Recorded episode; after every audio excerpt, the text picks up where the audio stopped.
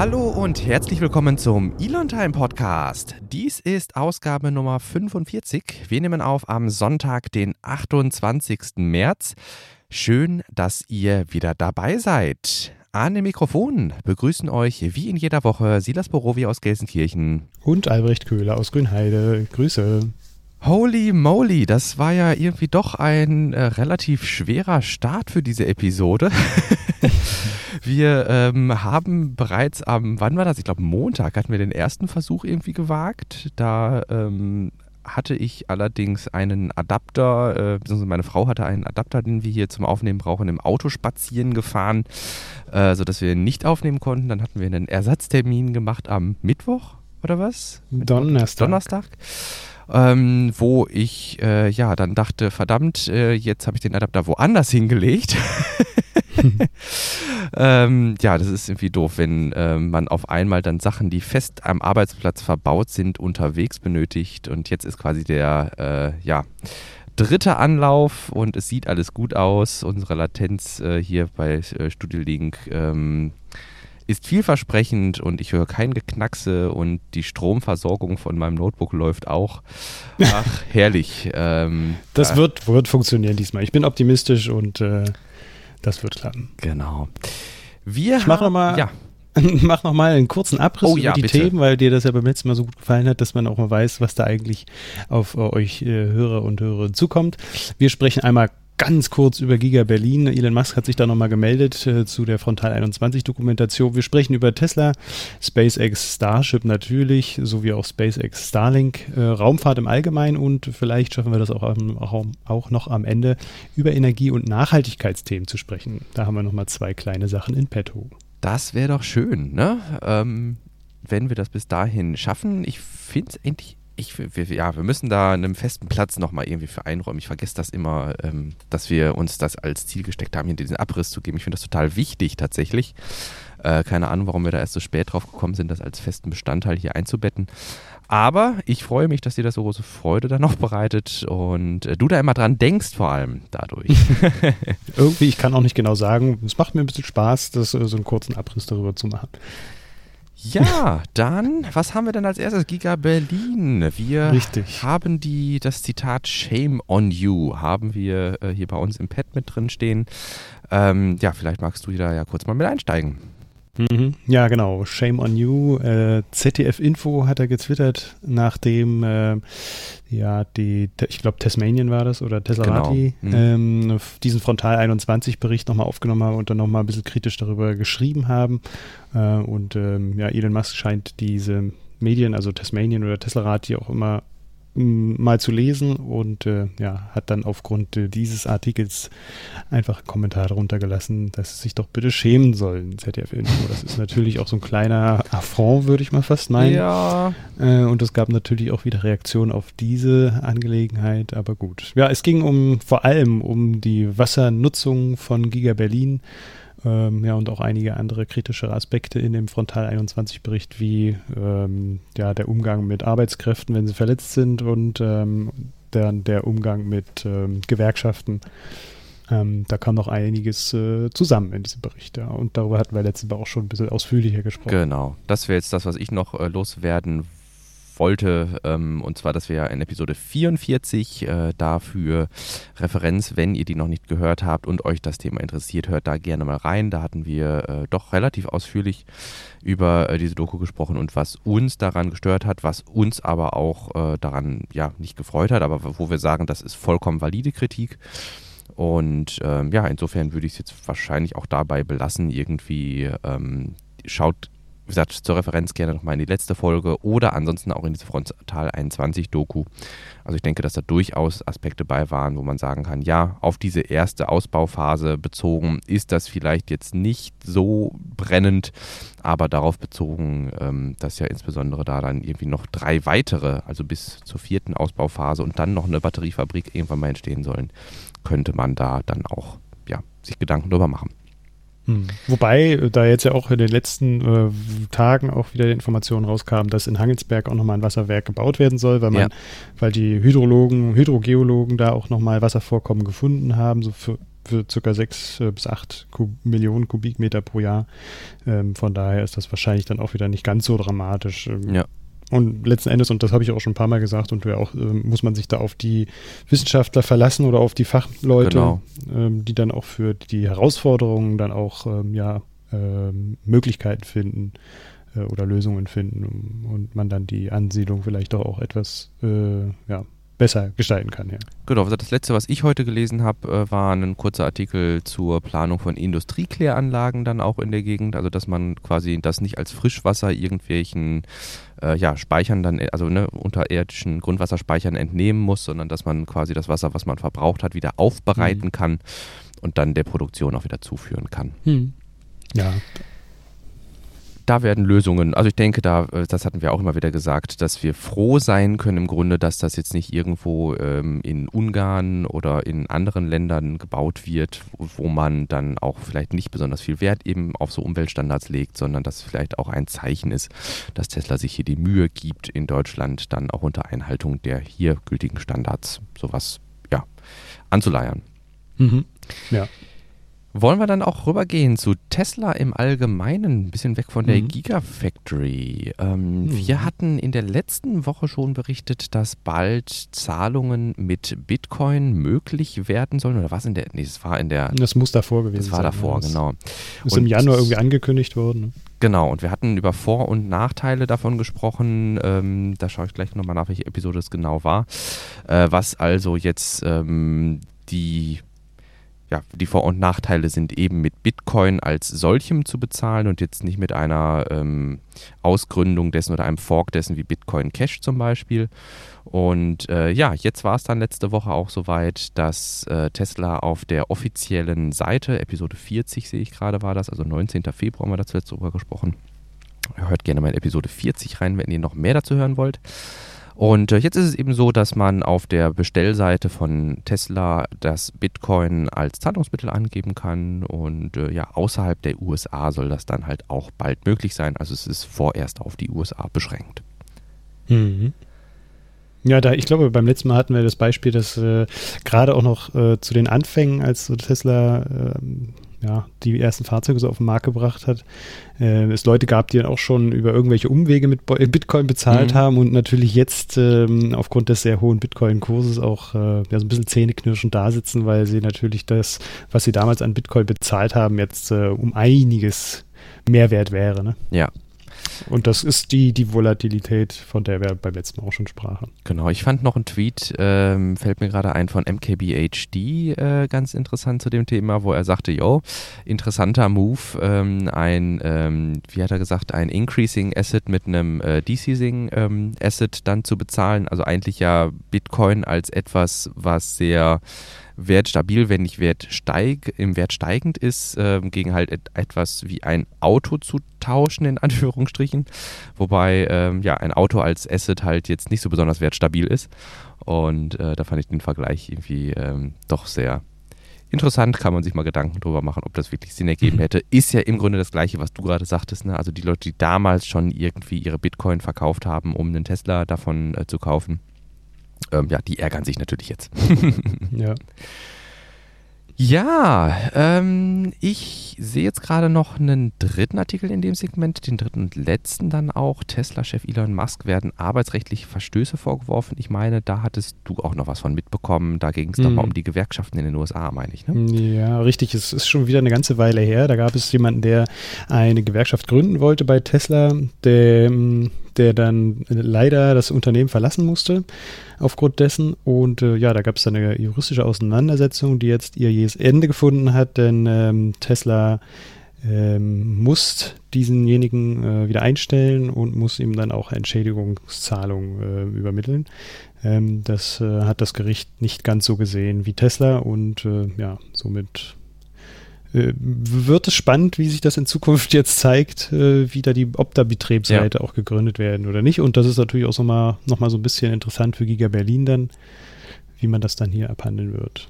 Genau, du sagtest, es gibt, du, du hast am Rande schon mal mitbekommen, dass ähm, Gewerkschaftskreise, Gewerkschaftsvertreter, weiß ich jetzt nicht genau, ähm, mhm. was da der Fall war, ähm, versucht haben, freundlich dann doch irgendwie an Tesla heranzukriegen, um einfach so eine Tür, einen Fuß in die Tür, nicht eine Tür in die, ne? Äh, einen Fuß in die mhm. Tür zu bekommen. Und ähm, ja, weil ich denke, dass gerade in Deutschland die Gewerkschaften ja historisch äh, gesehen und auch heute noch äh, sehr stark sind.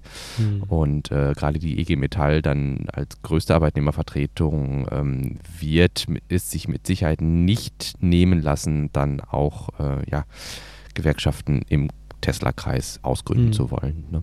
Ja, genau. Sie hatten letztes Jahr im Februar 2020 hatten sie auf jeden Fall an Tesla einen Brief geschickt, dass sie halt da sind und dass sie sich freuen würden, wenn man da mit denen auch in Kontakt tritt. Aber es gab bis äh, heute zumindest oder bis äh, ja, gab es zumindest keine Reaktionen darauf. Ja. Ja.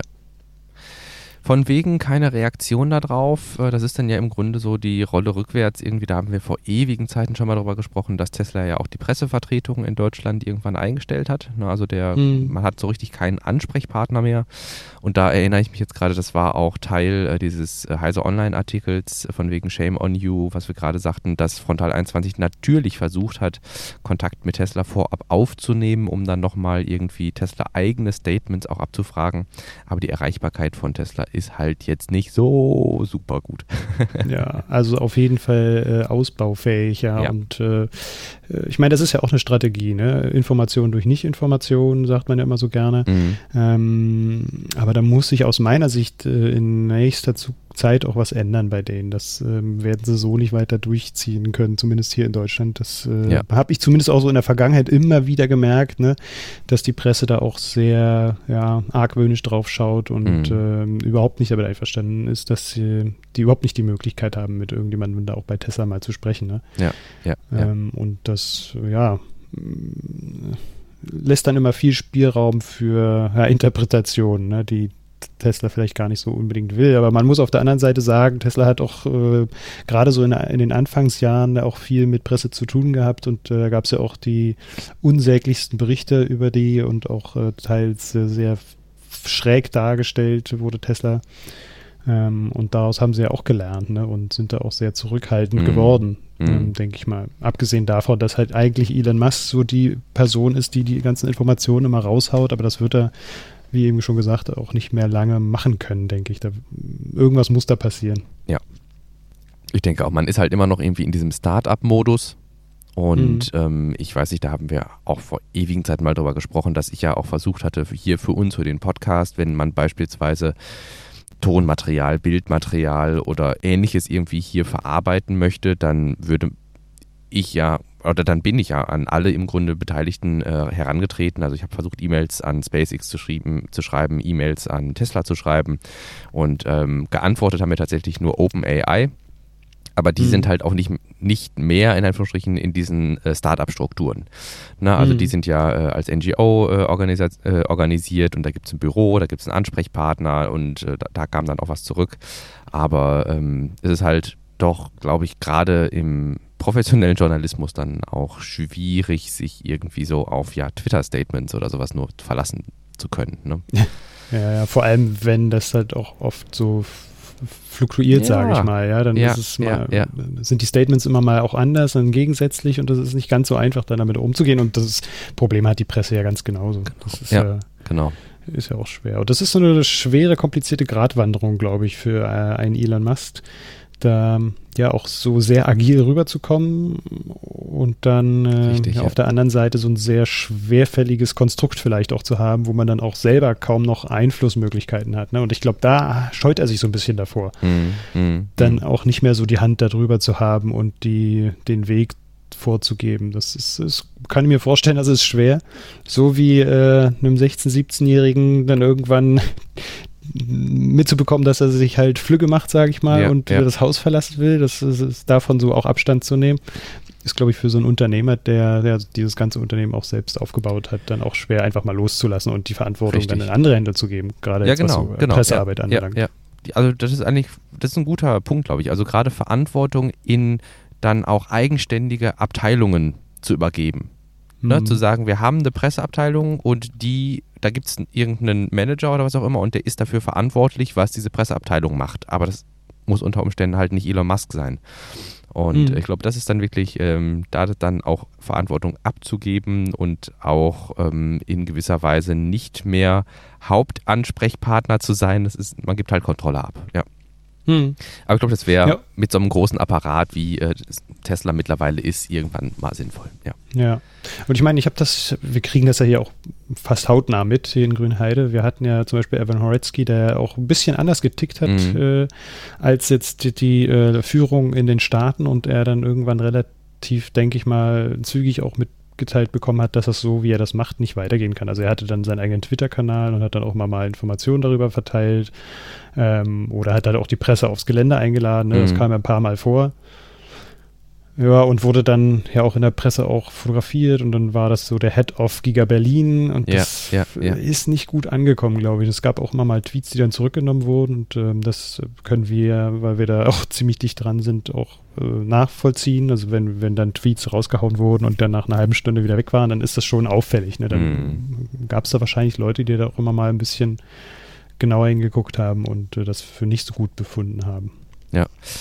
Apropos äh, Tweet, der wieder zurückgenommen wurde, da müsste ich vielleicht gleich nochmal nach einem Artikel schauen, aber ich hatte mitbekommen, dass Elon ja auch nochmal getwittert hatte, dass Tesla sich auf dem Weg zum größten Autohersteller der Welt oder sowas befindet oder sich aufschwingt mhm. zum größten ähm, Autohersteller der Welt und oder zu, ich glaube sogar zum größten Unternehmen war irgendwie die Formulierung.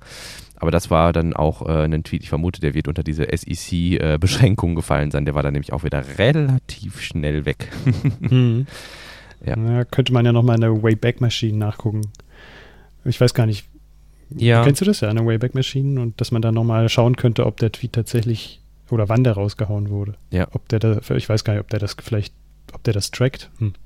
Man muss man mal gucken. Ja, wir sind äh, Tesla größtes Unternehmen. Äh, ich schaue gleich einfach mal. Ähm, da werden wir mit Sicherheit, Tesla könnte größtes Unternehmen werden, stand im Tesla Mac. Also da werden wir was hm. finden, das wir dann in die Show Notes schmeißen.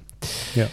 Ja, dann vielleicht an der Stelle direkt nochmal der obligatorische Hinweis. Sollte euch ein Thema vertiefen interessieren oder sollte euch interessieren, wie wir hier überhaupt an unsere Informationen gekommen sind, dann äh, schaut mal in eurem Podcast-Player in die Show Notes.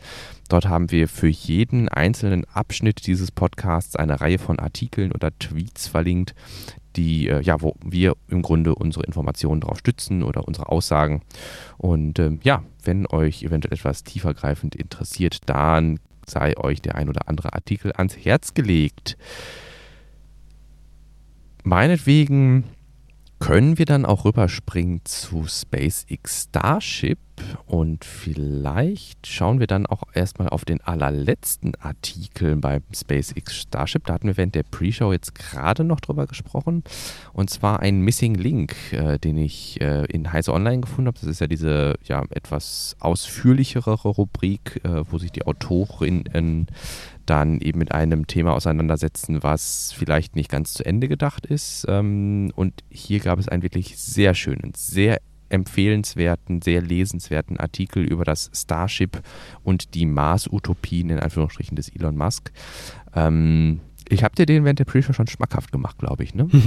Ja, also ich werde ihn auf jeden Fall, nachdem wir unsere Aufzeichnung fertig haben, auch nochmal durchlesen, um ja dann vielleicht noch ein paar Bezüge auch herstellen zu können, die man vorher nicht ganz so hergestellt hat. Aber einiges wird mir wahrscheinlich schon bekannt vorkommen. Genau.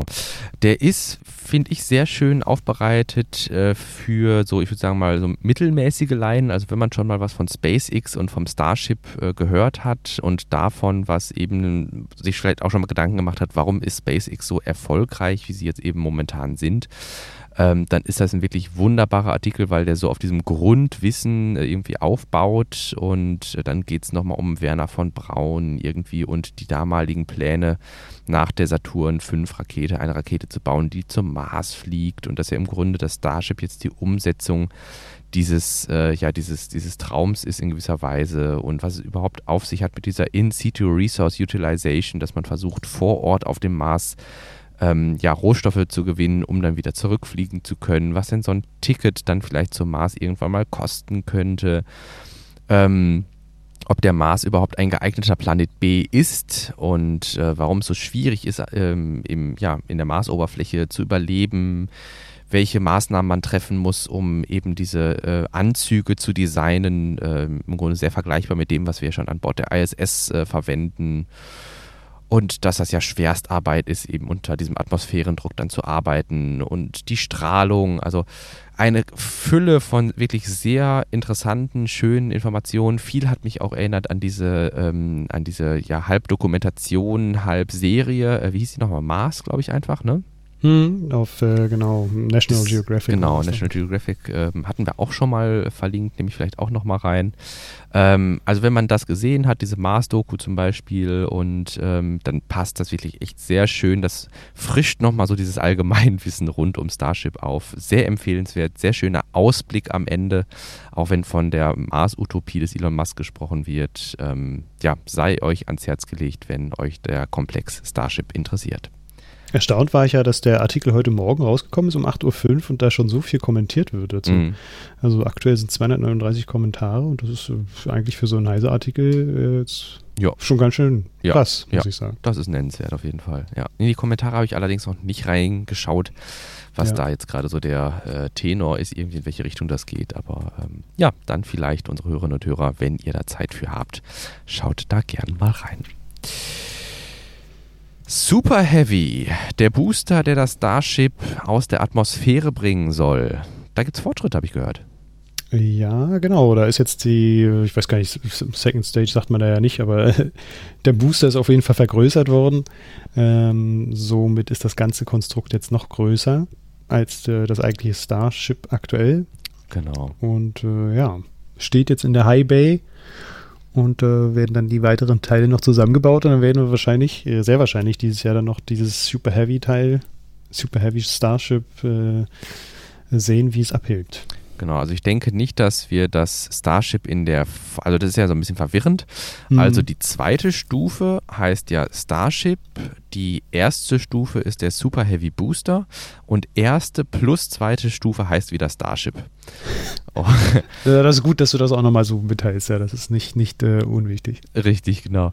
Und ähm, der Super Heavy Booster, also die erste Stufe, die jetzt eben in der High Bay äh, steht, das soll laut Elon Musk erstmal nur ein Engineering-Prototype sein. Also, dass äh, geschaut wird, welche Techniken, welche Fertigungstechniken sind am ehesten geeignet, um dieses ganze, ja, um diesen Apparillo äh, dann äh, zu bauen. Und ähm, das soll ich vermute danach eventuell noch einem Drucktest ausgesetzt werden, aber das ist auf keinen Fall der Super Heavy Booster, die, kein, auf keinen Fall die erste Stufe, die wir bei einem Testflug sehen würden. Und äh, insofern wird das erst ja der darauf folgende äh, Prototyp sein, den wir vielleicht fliegen sehen. Und das, wie gesagt, erstmal im Fokus steht hier das Engineering, also dass man sich Gedanken macht, wie kann ich dieses Ding überhaupt äh, zusammenbraten. Und ähm, ja, dass man so ein, so ein Pathfinder, Engineering Pathfinder war, glaube ich, äh, auch beim Starship, also mhm. bei der mhm. zweiten Stufe immer so ähm, der Begriff für diese Wassertürme, die man am Anfang immer gebaut hat irgendwie. Ne? Ja, richtig. Ja, genau. Aber so wird das ganze Ding noch größer, als wir es jetzt schon immer sehen. Das ja, ist, äh, ich glaube, am absurd groß. Ende sind es 122 Meter. Wir sind gut 10 oder 11 Meter größer als die damalige Saturn V Rakete. Hm. Also ähm, das ist schon ein großer Gerät. Ähm, ja. Ein Drittel des Berliner Fernsehturms, sogar ein bisschen mehr. Ja. Das wäre sowas, wo ich auch sage, ja, das wäre so einer der Hauptgründe, wenn, also das ist ja, Boca Chica bleibt ja im Grunde immer die SpaceX Rocket Factory für Starship. Da wird sich auch erstmal nichts dran ändern. Das ist jetzt also nicht so, dass das irgendwie nur ein Testbed ist und äh, irgendwann dann gesagt wird, gut, äh, wenn wir es hier raus haben, wenn wir den Dreh hier raus haben, dann bauen wir eine riesengroße Fertigungshalle und dann kann keiner mehr sehen, was wir hier tun ähm, sondern es soll im Grunde diese halböffentliche Produktion bleiben und das wäre nochmal so ein Grund, äh, wenn man irgendwann mal oder wenn ich irgendwann mal in Amerika bin, dass man auf jeden Fall in Florida vorbeischaut, ähm, um mhm. eben da diese ganzen ähm, Kennedy Space Center und sowas zu besichtigen, aber halt ja. auch mal in Boca Chica, Texas vorbeizufahren, weil einfach mal daneben zu stehen und ein Gefühl dafür zu kriegen, was für ein Riesengerät das ist, das stelle ja. ich mir unfassbar vor. Ja. Boah, das wäre doch cool, wenn wir da zusammen einfahren und dann äh, live von dort berichten, ja. wenn es da so einen Start gibt. Irgendwann mal. Ja. Man muss ja auch noch Träume haben, ne? Ja, richtig. Man muss sich richtig. ja Ziele stecken und äh, insofern, ja, das äh, Ähm, was mir gerade noch eingefallen ist, als du davon erzählt hast, dass äh, vor kurzem ja eine Stellenausschreibung gab für jemanden, der äh, sich solche ja, der so ein, äh, so ein Komplex auch mit aufbaut und planerisch mhm. mhm. äh, richtig äh, im Überblick hat. Äh, so ein, äh, ja, ein Städteplaner würde man fast meinen. Ähm, ja. Und so ein Typ ist halt eingestellt worden für Boca Chica. Das heißt, da ist vielleicht auch noch ein bisschen mehr äh, im Kommen in den nächsten Jahren. Ja, ja, also ja. sehr wahrscheinlich ist da mehr im Kommen.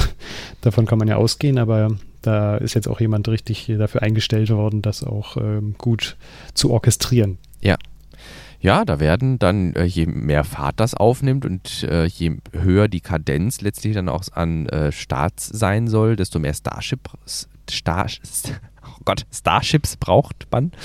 Und äh, entsprechend werden auch Arbeitskräfte dann ähm, gebraucht. Und ich kann mir vorstellen, da dann auch in, die Infrastruktur herzustellen, dass es dann irgendwann mal Schulen und all sowas dann äh, noch mehr gibt, als es jetzt im Grunde in diesem Village, äh, also in diesem kleinen Dörfchen gibt.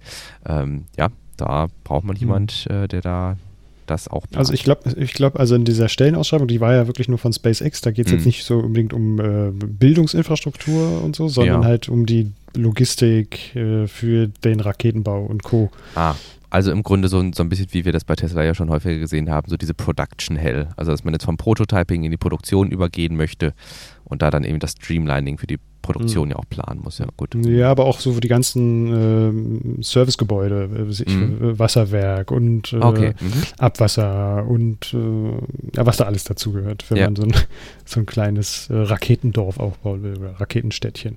Was auf jeden Fall zu also einem Raketenstädtchen dazu gehört, ist ein Fernsehstudio, das live und in 8K vor Ort berichtet und äh, Tim Dott, unser geschätzter Everyday Astronaut, hat jetzt äh, Mars Studio B, ja, befindet sich im Aufbau und hat, hat, er, hat er ausgegründet, befindet sich jetzt im Aufbau und äh, wir hatten da einige Bilder bei Twitter zugespielt bekommen. Das sieht schon hochprofessionell aus, was die da machen, ne? Mhm, einiges an Technik, die die da zur Verfügung haben. Ich meine, wir hatten mal kurz äh, überlegt, was er da pro Monat wohl zusammenbekommt durch seine Patreons, ja. äh, wozu wir beide ja auch gehören. Ja.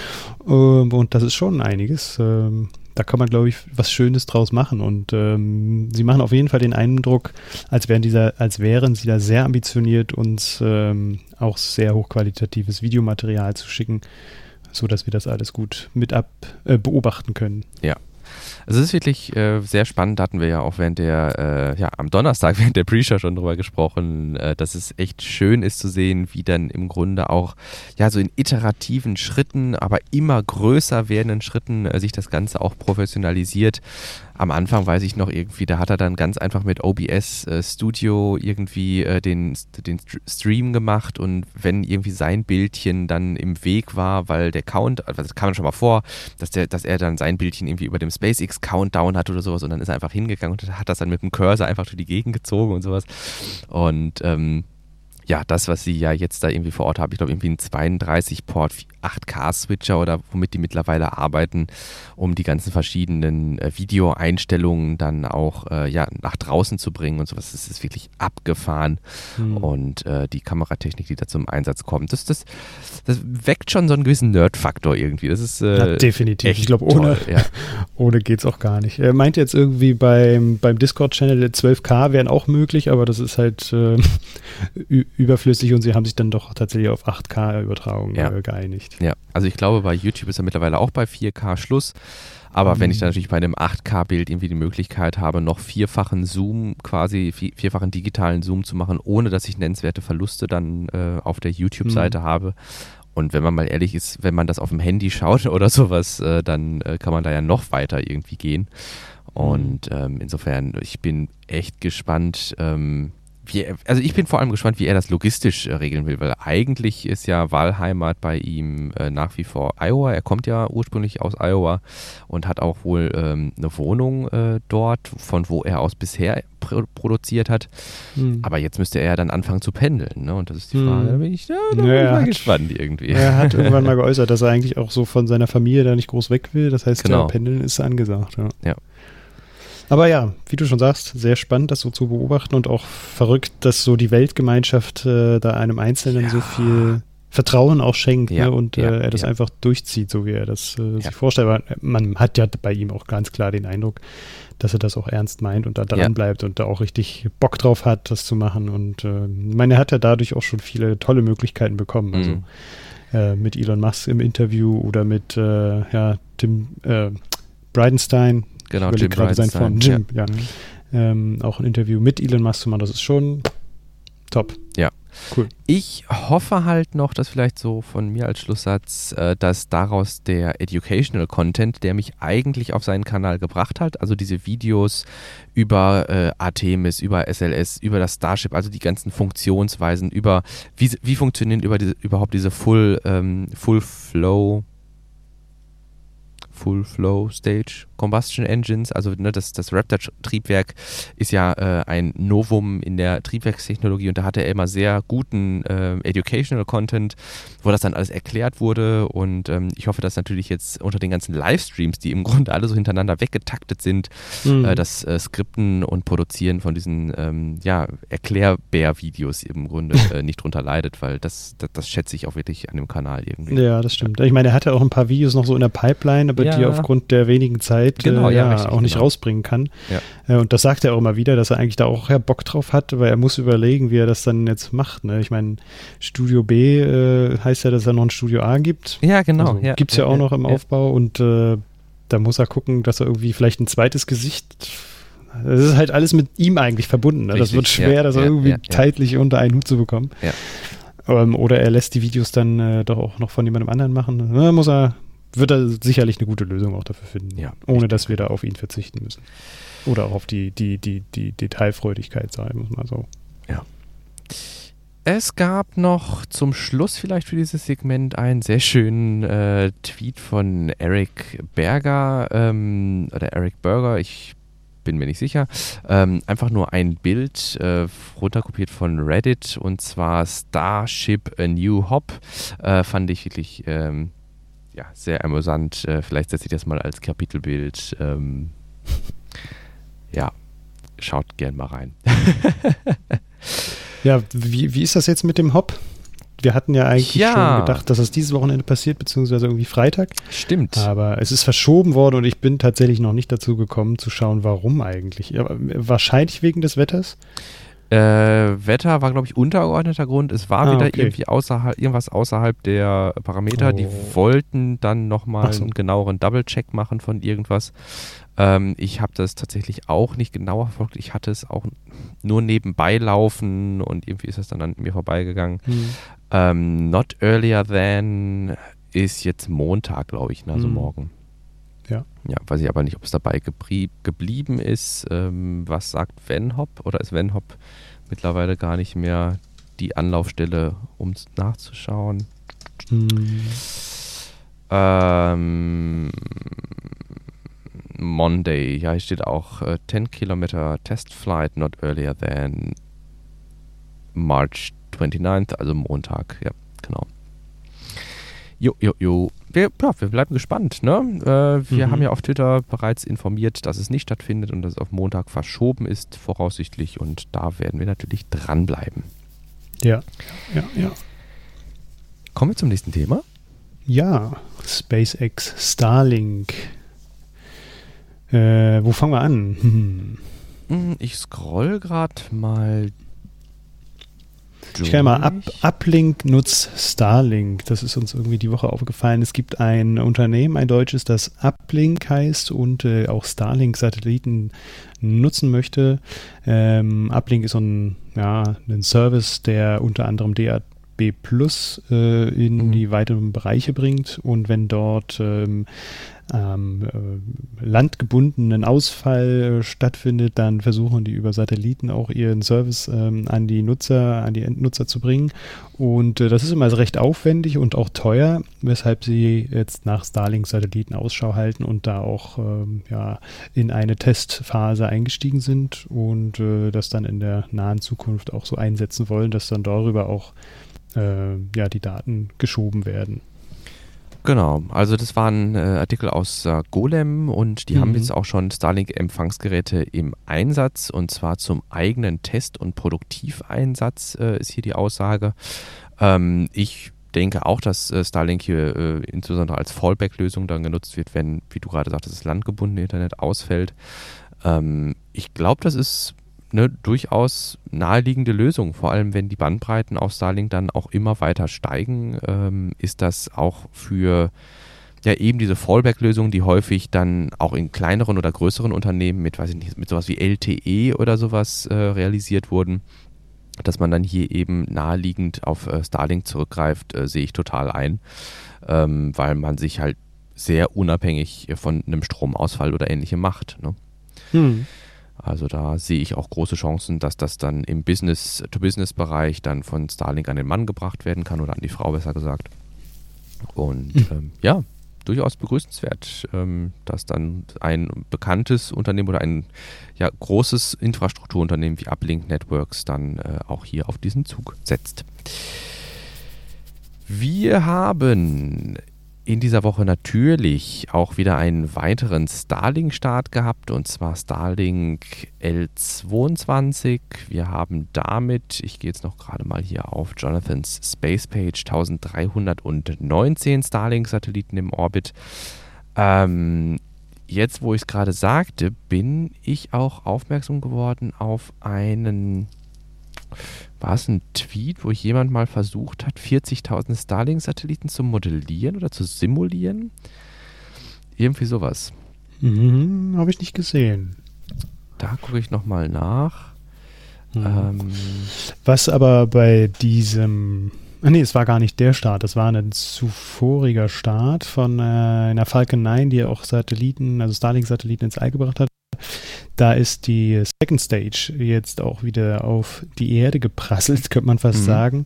Da hat es dann äh, einen kleinen Fehler gegeben in der äh, Bahnkorrektur und ähm, somit sind die Teile über Kanada runtergekommen. Ein sehr großer Teil natürlich ist verbrannt und hat aber wunderschöne, äh, ja, Zeichnungen am Nachthimmel ja. hinterlassen. Da ja. gibt es unzählige Videos davon. Äh, viele Kanadier wussten jetzt nicht sofort, was das eigentlich ist, was da los ist. Mhm. Und haben da so ein bisschen Bammel gehabt. Mhm, aber es ist dann im Nachhinein klar gewesen, dass das von der Second Stage der Falcon 9 äh, die, die letzten Teile waren, die dort wunderschön am Nachthimmel verglüht sind. Das ist ein total interessanter Aspekt. Ähm, ich hatte da auch noch mal einen eigenen Artikel für reingenommen, warum jetzt im Grunde das so passiert ist, wie es jetzt passiert ist, warum weiß ich nicht, man könnte davon ausgehen, dass wenn äh, diese zweite Stufe die Starlink-Satelliten im Orbit ausgesetzt hat, dass die dann ja immer langsamer wird, weil sie eben dem äh, Widerstand der Atmosphäre doch noch ausgesetzt ist und irgendwann verglüht sie halt. Mhm. Ähm, aber bei Starlink bzw. bei SpaceX ist es grundsätzlich so, dass die zweiten Stufen, also die Triebwerke, die Merlin-Triebwerke ja die Fähigkeit besitzen, ausgeschaltet zu werden und dann zu einem späteren Zeitpunkt wieder eingeschaltet zu werden.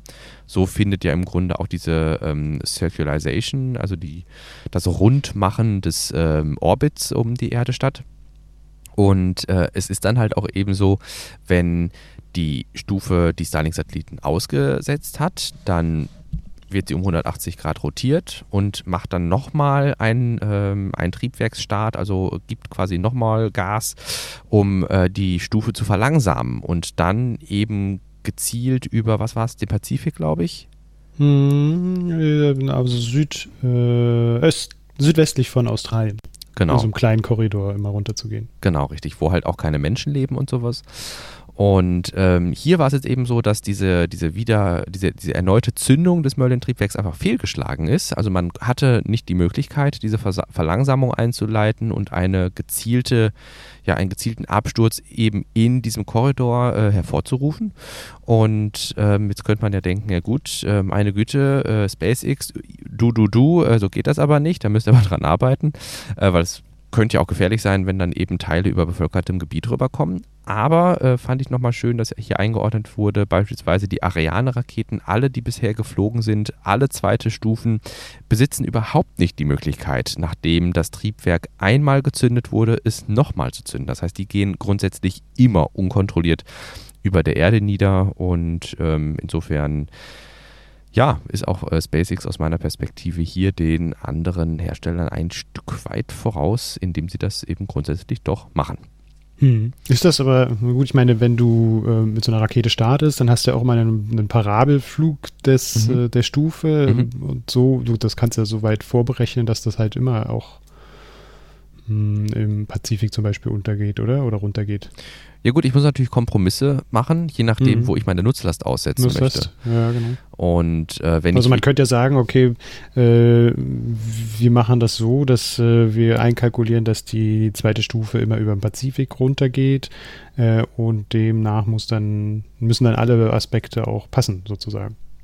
Aber damit würdest du dich ja sehr einschränken, was deine, ähm, was dein Orbit angeht. Ne? Hm. Da müsste ja quasi der Orbit der Nutzlast dann zu einem Wiedereintritt eben an dieser Stelle passen. Hm. Und äh, ich denke, dass das häufig einfach nicht der Fall sein wird. Hm. Und ähm, man kann halt, weiß ich nicht, mit den Cold Gas äh, Thrustern, vielleicht hat man da noch eine gewisse äh, Möglichkeit, Einfluss drauf zu nehmen. Aber äh, es ist halt einfach nicht, ähm, ja, der Umfang, der eben möglich ist, jetzt bei SpaceX mhm. zum Beispiel. Ja. Ist übrigens total spannend, äh, wenn man mal die Möglichkeit hat, sich äh, den Nachthimmel ähm, in einer wenig lichtverschmutzten Gegend anzuschauen. Äh, dann kann man hin und wieder auch mal bewegte Objekte sehen. Und wenn man dann eine passende App hat, mit der man dann diese bewegten Objekte eben identifizieren kann, dann sind es in der Regel zweite Raketenstufen, die eben unkontrolliert ähm, um die Erde herum taumeln, die dann eben Reflexion zur Erde zurücksenden. Und das ist wirklich total spannend, dass man da alte Soyuz ähm, zweite Stufen oder sowas noch hat oder ja. alles mögliche Ariane und ja, also das, das lohnt sich wirklich, wenn man mal, ähm, also wirklich nicht nur sich den Nachthimmel so anzuschauen, sondern äh, ja. äh, wirklich mal mit, äh, mit, mit Zubehör in Anführungsstrichen, dass man mal einen Eindruck davon bekommt, wie viel Schrott in Anführungsstrichen äh, dann auch ähm, da um die Erde kreist. Also das, Hast du spontan auf dem Schirm, wie die App heißt? Äh, ich nutze äh, Sky, Sky, Guide. Ah ja.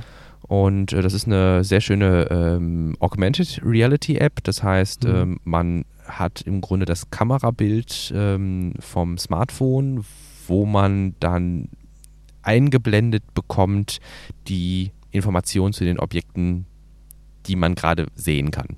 Weißt du, ich meine? Hm.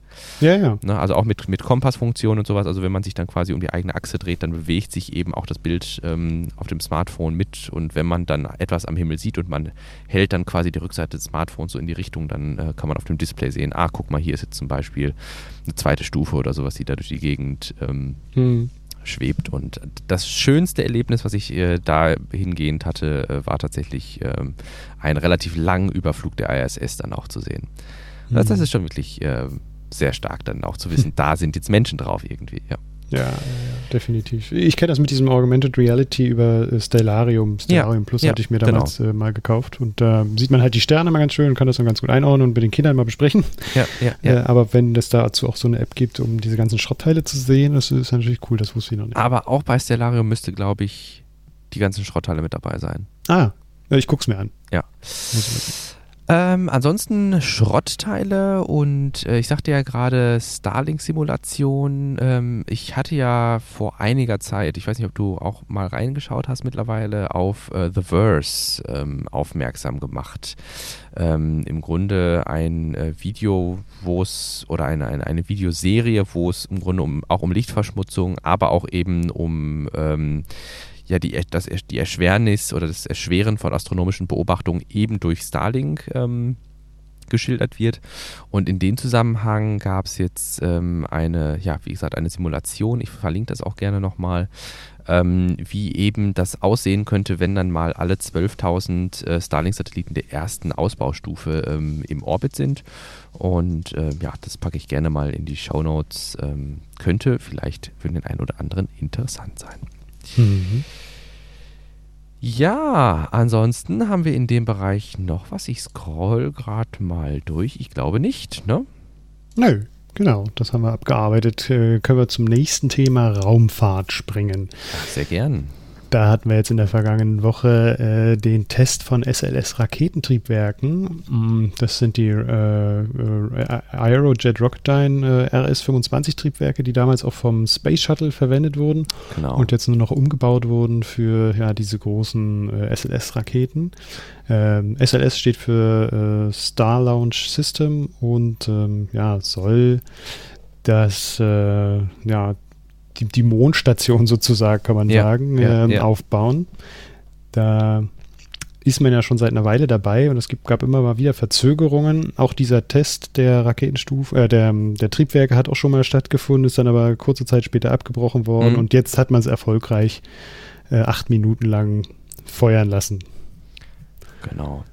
Also das ist schon ein Spektakel, wenn man sich das äh, mal so vor Augen führt. Ich glaube, äh, der Static Fire das ist ja sowieso, wenn wir den, wenn wir den Static Fire von, äh, vom Starship als Referenz nehmen, irgendwie, das ist ja einmal so und dann ist er wieder aus. und äh, hier wirklich acht Minuten äh, durchzuballern, das ähm, muss ein Erlebnis sein. Das gibt, glaube ich, ein ganz gutes Grummeln. In der Magengegend? Ja. ja. Und ähm, ich fand total spannend, dass man auf dem Video äh, gesehen hat, dass im Grunde diese, diese Wassermassen, die ja dabei entstehen, ne, bei einer Verbrennung entsteht ja zum einem großen Teil auch einfach Wasserdampf und ähm, dass das SLS, also dass dieser SLS-Teststand äh, sich sein eigenes lokales Wetter erzeugt hat. Also man sieht dann mhm. im Videostream relativ schön, dass es dann da regnet. Und ähm, das ist es ist schon wirklich acht Minuten lang so ein Booster äh, zu feuern und ja, das ist schick. ja, auch ich fand, ich war auch fasziniert. Die haben ja auch, äh, das war ja ein Livestream und die haben ja. in diesem Livestream auch unterschiedliche Kameras und man hatte auch Kameras äh, direkt auf die Triebwerke gesehen, wie sie sich äh, auch, auch hier innerhalb kürzester Zeit richtig bewegen. Ne? Ja, also ganz ja, kurze ja. Bewegungen ausführen und da frage ich mich immer, verdammte Axt, da muss so ein krasser Schub drauf sein, dass sie trotzdem in der Lage sind, diesen Schub zu kontrollieren. Das ist unvorstellbar. Also, das raff, das raff ich einfach nicht. Nee, genau, vor allem, ne, wir hatten ja immer so, gerade bei Triebwerken haben wir ja immer so die Analogie gehabt, das ist ja im Grunde wie ein ähm, Besenstiel, den ich auf der Hand balanciere, wenn ich eben dieses ähm, Gimbaling mache mit meinen Triebwerken. Und äh, jetzt ist der Schub natürlich riesig groß und ich denke mir dann auch immer, die, also die, die technischen Einrichtungen, die dann eben die Möglichkeit haben, die Dinger überhaupt im laufenden Betrieb zu bewegen, das ist ja. Hm und dann halt unter Kontrolle, dass das Ding nicht einfach abreißt oder sowas. Also ja. das ist schon, ähm, ja. Ja, auch die, also die Geschwindigkeit hat mich da auch überrascht. Ne? Also mit welcher Geschwindigkeit da wirklich die Manöver ähm, auf den Triebwerken dann ausgeführt werden. Ne? Mhm. Das ist jetzt quasi nicht irgendwie, ja, der braucht irgendwie so fünf Sekunden, bis der von ganz links bis nach ganz rechts gewandert ist, sondern wirklich also so, also der, der schwingt da gut hin und her. Also ähm, mhm. Respekt. Ja. Ja, aber das Space Launch System, äh, wie du gerade sagtest, ist ja im Grunde so Kernkomponente der Artemis-Missionen äh, und äh, soll ja dann, glaube ich, die Orion-Kapseln hm. zur Luna, zum Lunar Gateway befördern. Ne? Das ist ja, glaube ich, so ja, der Hauptdaseinszweck vom SLS. Ähm, ist im Grunde so ein bisschen Frankenstein-mäßig zusammengeschustert aus alten ähm, ja, Space Shuttle-Komponenten, weil man sich gedacht hat, ja, dann äh, kann das doch nicht so teuer werden. Äh, turns out ähm, ist doch ziemlich teuer geworden. Und äh, wir werden sehen, was mit äh, ja, dem SLS passiert, wenn dann vielleicht irgendwann mal Starship in Betrieb geht. Ja. Wir brauchen eine gute Repräsentanz der Gesellschaft bei Astronauten. Ähm, ein Artikel ja, mit von, ein Interview, glaube ich, mit, äh, Interview war es, ne? Mit Alexander Gerst in der Heise, genau.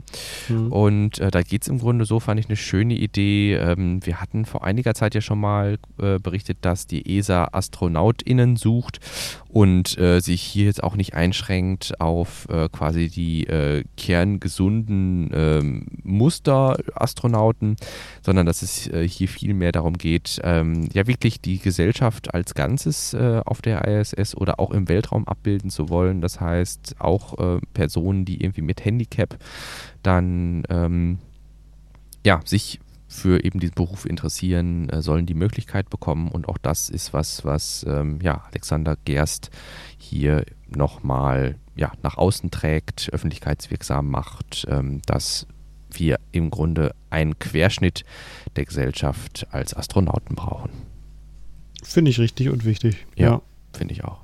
Vor allem, das ist ja auch immer so schön, ähm, wenn man sich Gedanken darüber gemacht, wer ist überhaupt geeignet, Astronaut zu werden. Ich fand das da auch sehr schön. Ähm, ich habe die Serie leider nicht, was heißt leider, irgendwie war sie mir dann zum Ende hin doch nicht mehr so spannend, wie ich dachte. Äh, wie heißt sie? Äh, For All Mankind.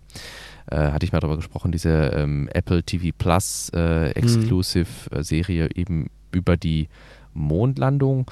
Und äh, da geht es auch eben um diesen Bewerbungsprozess und äh, wer ist jetzt überhaupt geeignet, Astronaut zu werden. Und das sagt er auch in dem Interview, dass es im Grunde weniger darum geht, dass Leute so totale Inselbegabungen haben oder sowas und jetzt total die Physiker sind, äh, sondern dass es im Grunde darum geht, dass man ein solides Grundwissen hat, dass man multi so, so ein Multitalent ist im Grunde.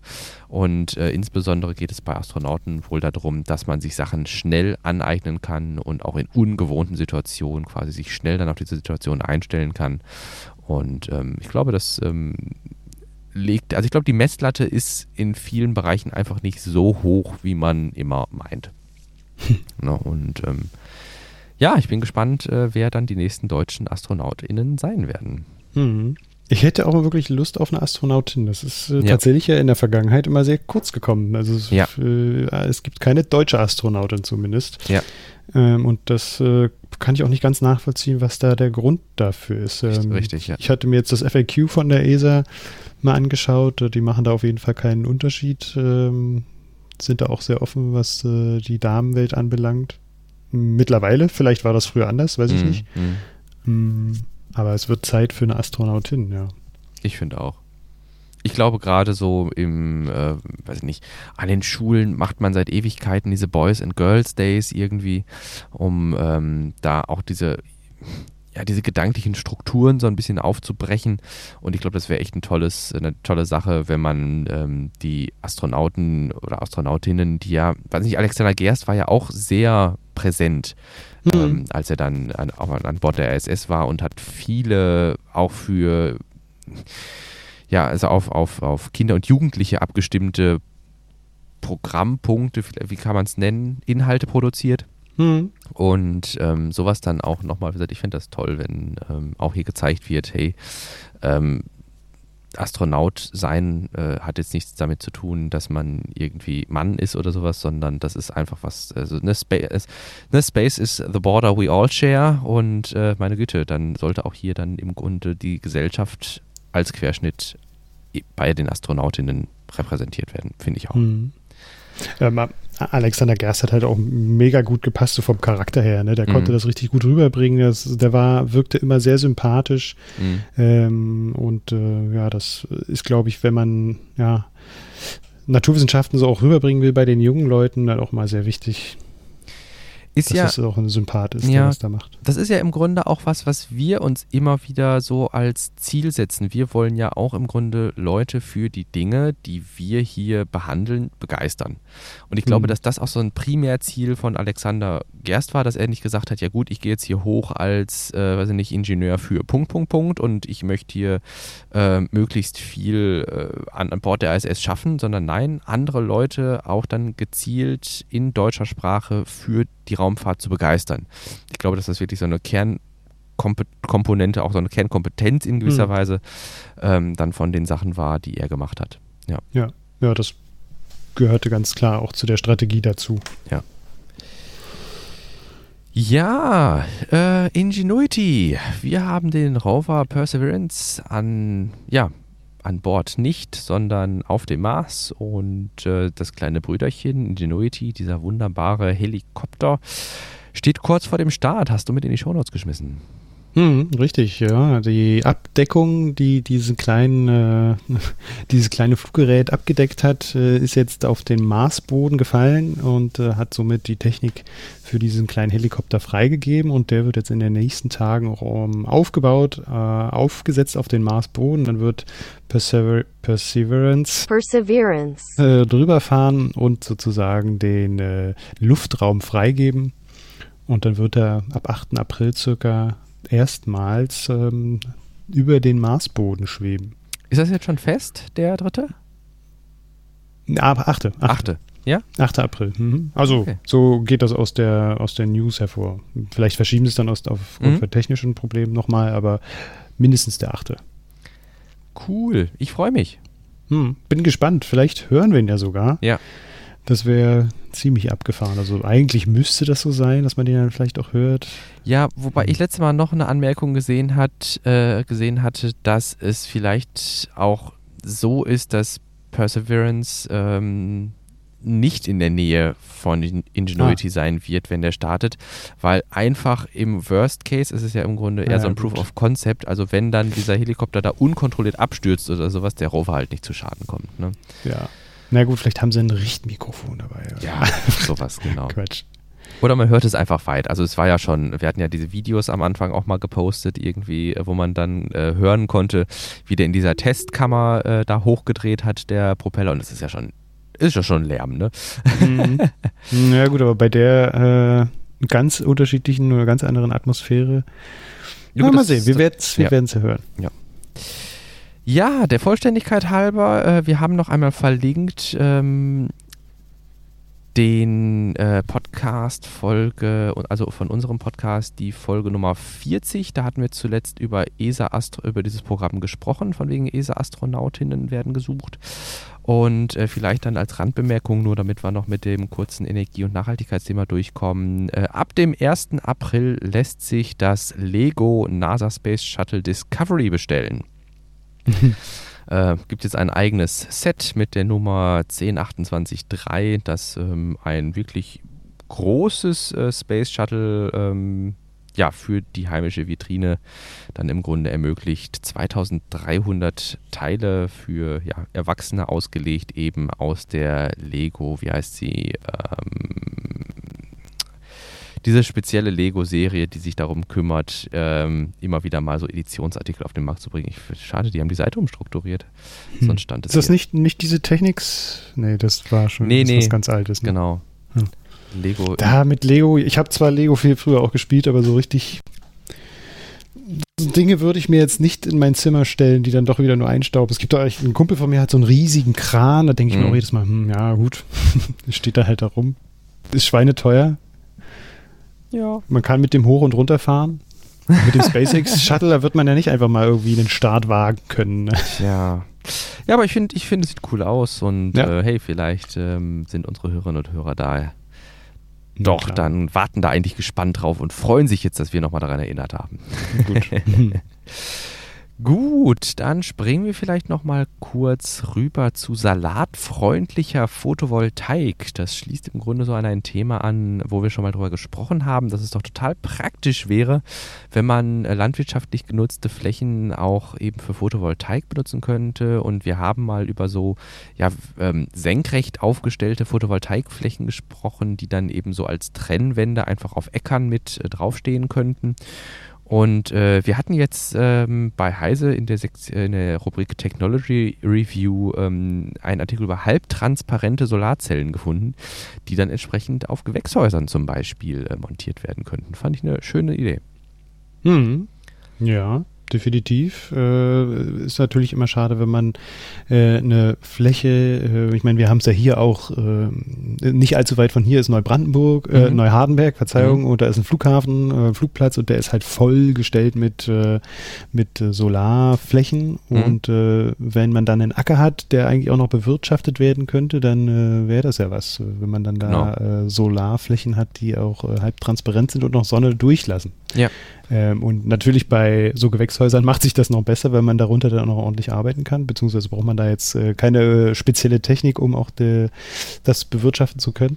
Von daher finde ich das auch interessant, ja. Genau, hier ist jetzt die Rede von Proof of Concept Prototypen und äh, zwar sollen das wohl auch steuerbare Zellen sein, die dann äh, durch beispielsweise ähm, ja einfach durch ihre äh, durch ihren Aufbau auf die Gewächshäuser dann auch eine ähm, ja, ein weitgehendes Licht- und Temperaturmanagement ermöglichen. Also dass es dann in den Gewächshäusern mhm. auch nicht zu warm wird zum Beispiel. Mhm. Und äh, es konnte jetzt in den Tests kein signifikanter Unterschied an Gewicht und Chlorophyllgehalt äh, festgestellt werden. Also die Pflanzen scheinen nach wie vor unter diesen Solarzellen zu gedeihen. Mhm.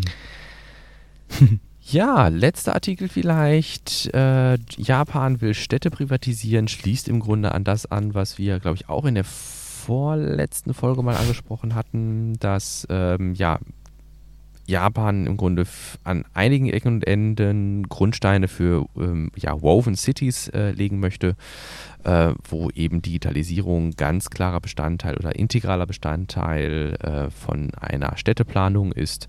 Und ähm, ja, hier einfach nur nochmal der Hinweis auf einen zusätzlichen Artikel, den wir euch in den Shownotes verlinkt haben. Mhm. Ja, auf jeden Fall eine interessante Angelegenheit. Und ich habe in dem Artikel mal nochmal vorhin durchgelesen, äh, den Artikel durchgelesen. Mhm. Und da sind die Japaner auch um einiges offener, was so die Technologien, aber auch äh, der Verkauf von personalisierten Daten dann so anbelangt. Mhm. Äh, wenn das so in äh, Kombination mit der Technik steht, ist das denen dann doch noch mehr äh, genehmer als ähm, ja irgendwie äh, was so Google zum Beispiel macht, ne, ja. wo dann irgendwie ja. auch nicht ja. ganz klar ist, wo die dann verbleiben. Aber wenn es dann letzten Endes in der Stadt äh, ähm, einen größeren Nutzen für einen hat, dann äh, können die sich das auf jeden Fall eher vorstellen. Der mhm. Beitrag ging dann so ein bisschen darauf ein, dass ähm, in Kanada zum Beispiel äh, Google äh, Alpha, nee, Alphabet ähm, da auch in Montreal, glaube ich, oder Vancouver äh, so eine privat, ja.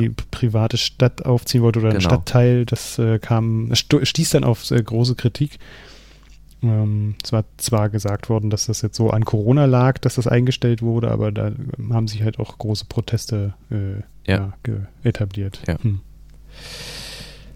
Meine Lieben, wir würden uns wirklich riesig freuen, wenn ihr dieses Projekt als gehaltvollen Beitrag zur deutschsprachigen Technik, Tesla und Space Community seht. Wenn dem so ist, schickt uns doch gern Feedback an post.elonheim.de, folgt dem Podcast auf Twitter oder lasst uns ein paar Sternchen bei iTunes da.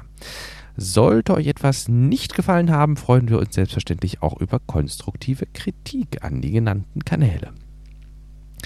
In diesem Sinne, wir haben unsere typische Stunde rum und äh, hören uns dann in der kommenden Woche wieder. Oh ja, sehr gerne.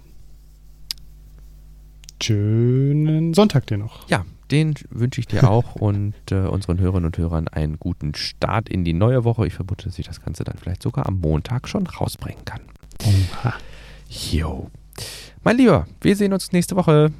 Ja, lass uns da hören. Tschüss. Ciao.